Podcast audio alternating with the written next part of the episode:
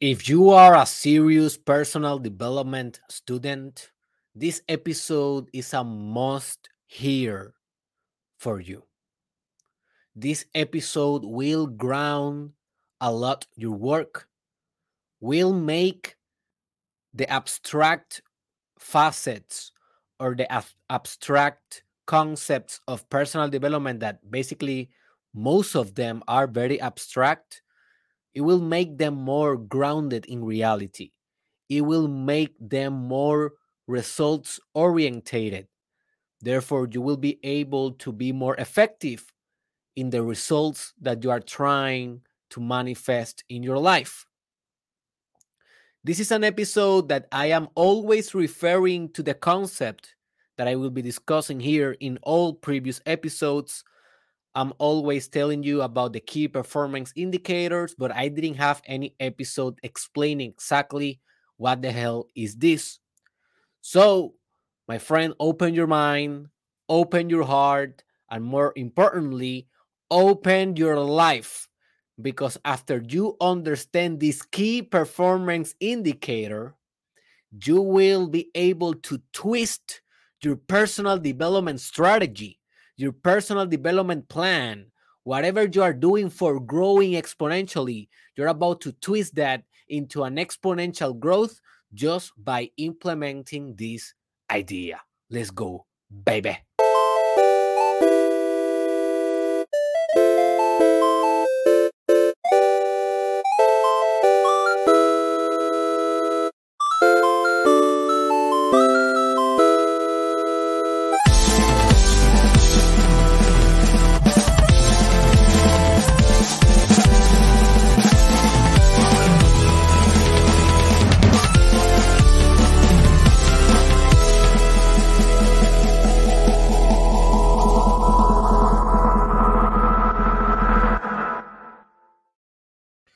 Welcome to the Mastermind Podcast Challenge. Is season two.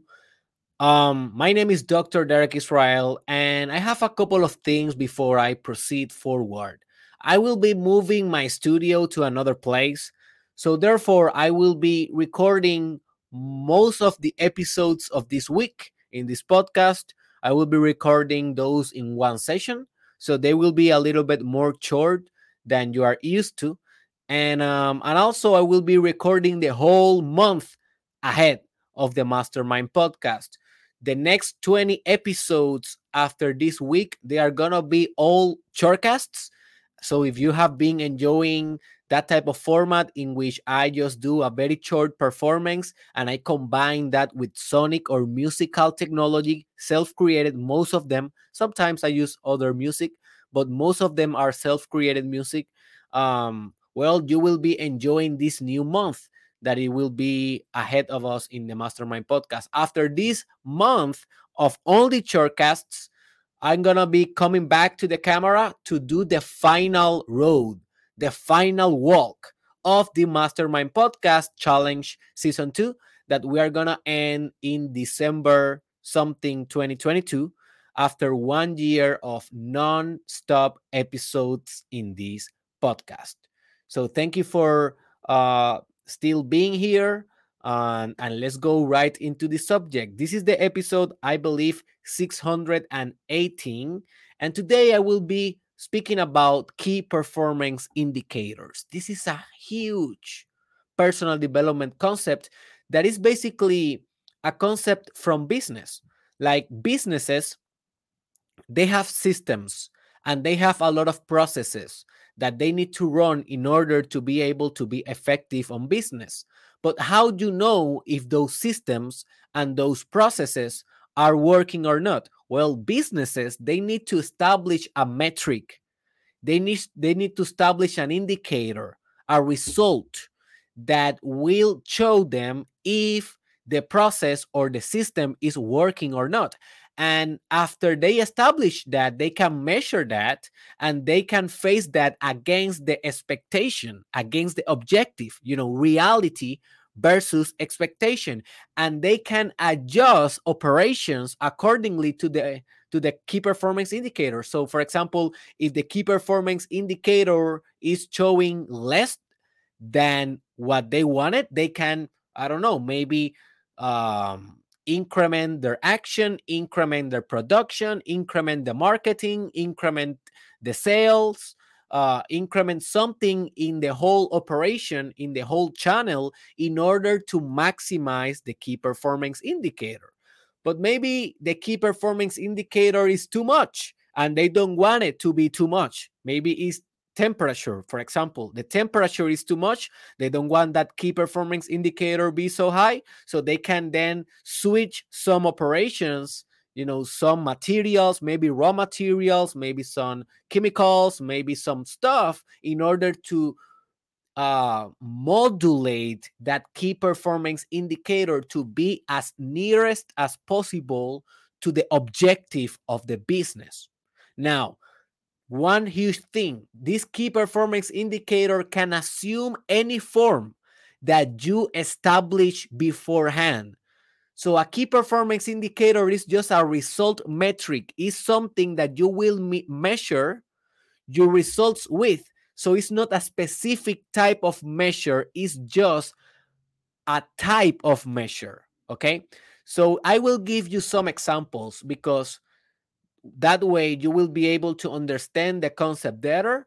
And obviously, we are working here with personal development. So I will uh, give you some examples on how you can use it for your personal development in order to be more grounded in practicality and not only in philosophy and you know in the abstract so for example for me this is for me and this is a key performance indicator that i like a lot for me a key performance indicator of my personal development is how much sales i am conducting for example, in a month, or it can be in a week, it can be in a day, it can be in a year. You know, I decide the time frame of the key performance indicator. Why I choose sales? Well, this is only one of them that I choose. But for me, sales is very important because sales, how much I sell, is a representation of how much I am getting or I am transforming into a better professional, into a better influencer, into a better persuader, into a more effective marketer. You see how much I am getting out of my comfort zone, how many products I am developing, how many new services I am developing. And of course, any new service demands that I learn something new because I cannot offer something that I don't know. How can I will how can I give you a service if I don't know what I'm gonna do? So for me, in order to sell more, I need to be better. My sales are a direct representation of my personal development, although sales is in my personal, eh, sorry, in my business dimension. But my business dimension is infinitely interconnected with my personal development because I am the business. In my case, I am the business. I am the entrepreneur. I am Derek Israel brand. So therefore, how much I sell with my brand is a direct representation of my personal development. But I am not, I do not only use the key performance indicator for sales. For example, another key performance indicator that I use is how many days in a week I went to the gym or I train. Easy. So maybe for me, the key performance indicator will be okay, I will train five days per week. No excuses. I know that five is my key performance indicator.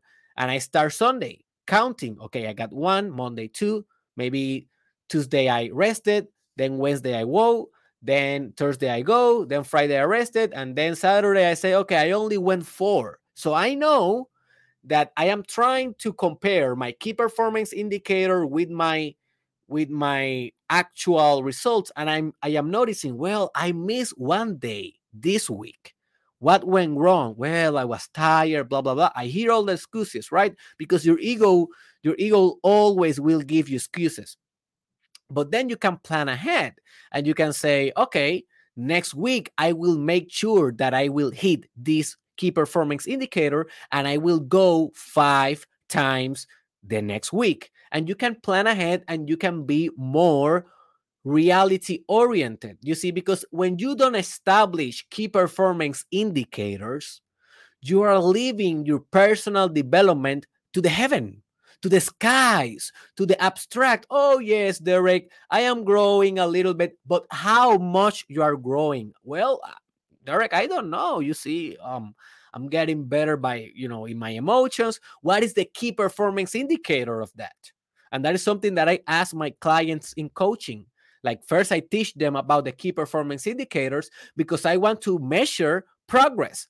For example, if you want to grow with your emotions, just think what can be your key performance indicator?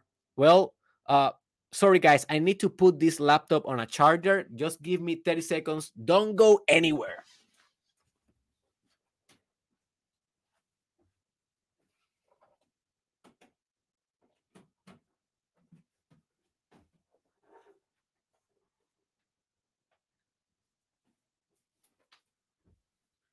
Alrighty. I'm back, baby.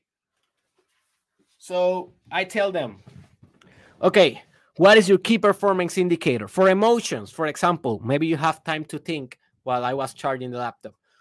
So for emotion, it can be okay, I will be, if I am really mastering my emotions, I should be happy at least 20 days per month. 20 days per month, I should be feeling very happy. And that is a kind of a key performance indicator that I am mastering my emotions. And of course, we are not every day super happy, right? Some days we are a little bit sad, some days we are frustrated, and that's okay. You know, we are emotional beings and we have a diversity of emotions, but we want to be more happy than other type of emotional states, right? So you start counting in a calendar how I felt today. I feel happy, happy, happy, sad, happy, happy, happy, sad, angry, angry, sad, frustrated, happy, happy, or maybe fearful, blah, blah, blah. And then you count at the end of the month. Okay, so here I just felt happy only 15 days out of the 30 days. That's a result. Now you didn't hit your goal, but notice, notice, now you have something to work with. Now you know that next month you should be aspiring to feel happy four more day, uh, five more days in order to hit your key performance indicator. So you will ask yourself, what can I do to be happy? You know, five more days. And your brain will say, okay, maybe if you go to this place, you will be happy because you love this place. And maybe if you meditate in the weekends you will be happy because you control your emotions when you are meditating. So therefore you will be more happy. And maybe if you go and hang out with your old friends because you love them and you haven't seen them in a long time you will be happy. And maybe if you have sex maybe 15 times in this month with your partner and that can be another key performance indicator you will be happy because every time that you have sex you are happier. You know it is proof that orgasm is an antidepressant, is a natural antidepressant. So you can hack your way, notice, with that number, with that key performance indicator, you can hack your way towards a better and happy life. But if you don't know what is your key performance indicator, in this case of mastering emotions and happiness, you are just leaving everything to randomness, to chaos, to nothingness. You see, so this is a good way to measure your personal development. This is the science behind personal development. For example, a good key performance indicator for sex, maybe you are striving to have uh, sexual mastery. I have a course on sexual mastery on derekisrael.com. The link is on the description. Maybe, maybe if you're a man and you want to master uh, not ejaculating too quick, like waiting until your partner is completely satisfied before you ejaculate, you can measure the time that you actually uh, perform. Like, for example, you will say, okay, my key performance indicator will be that I will last 45 minutes. 45 minutes before I ejaculate in every sexual session. So you do the experiment and you put a clock. Literally, you go with your phone and you put a clock, uh, you know, uh, um, a chronometer, and you are there and you are watching the clock, and you, you know, your partner may may say, "What the hell are you doing?" You say, "Forget it, baby. I'm just doing. I am improving my sexual capacity because I want you. I want to satisfy you more."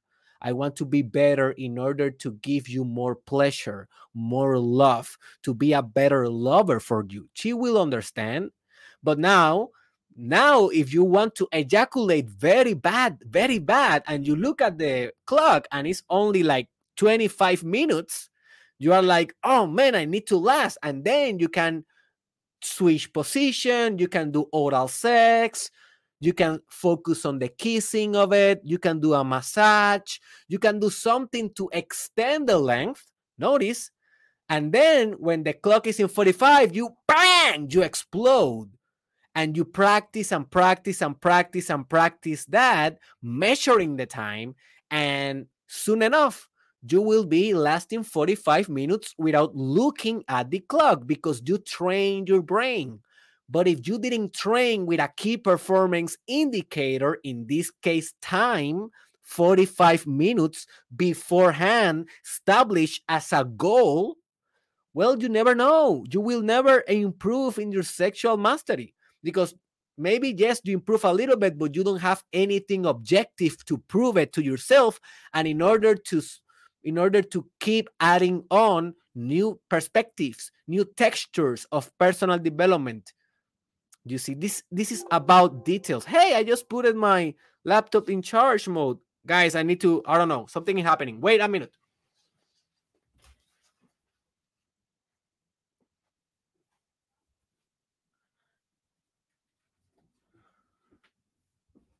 Okay, I'm back. oh my goji.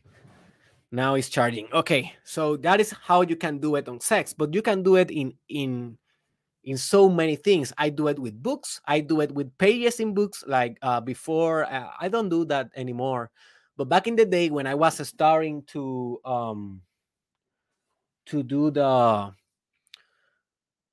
to train my brain to read a lot, what I used to do is I I use the key performance indicator of reading 50 pages per day. It's not too much, but you need to push it a little bit, you know? So every day I just woke up and I just read 50 pages. And sometimes I just read it through the day. Like maybe I read in this session 20, then I read 15, and then I read 10, and then I read the final five before going to sleep. And I said, okay, I read the 50, the 50 pages today. I'm good.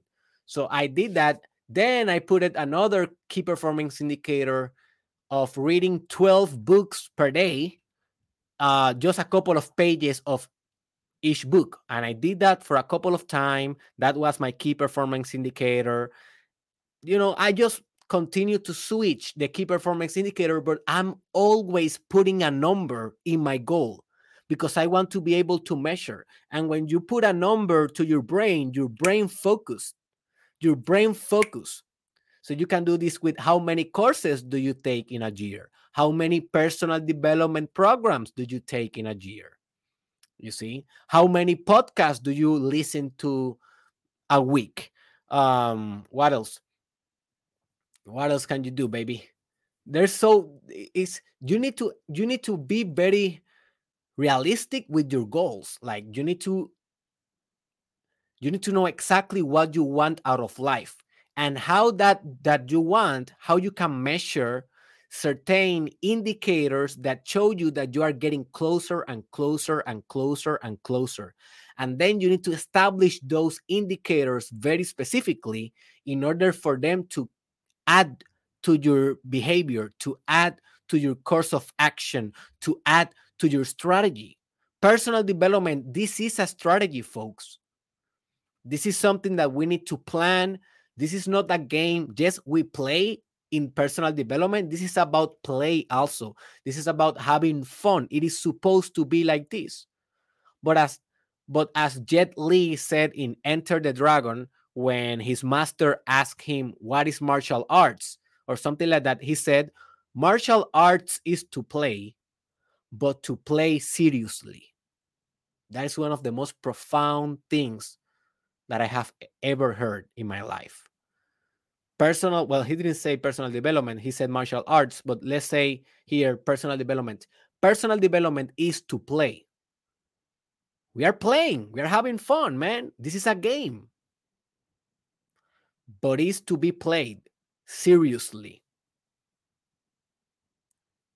You see, so you need to be periodic, you need to be systematic, and you need to establish different key performance indicators to everything that you are doing in order to improve your life. Easy peasy, 20 minutes.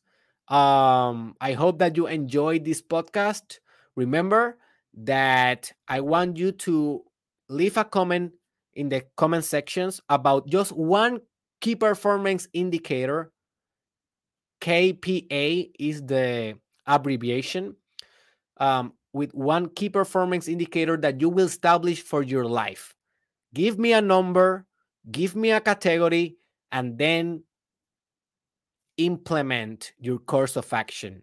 I want to know what are you thinking, what are you working, and in that way we can communicate in the comment sections and we can you know create a better community um, also remember that there in the description of this video you can join our patreon if you want to support this podcast also the telegram chat is there it's completely free you can join us also there you can go to myderekisrael.com there's the store. You can work with me one on one on my coaching. You can work with me in the psychotherapy business. And you can work with me also in the guru spiritual business.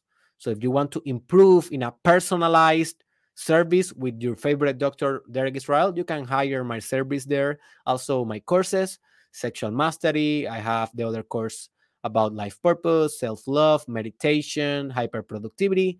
Just go check the courses, enroll in one, and transform your life.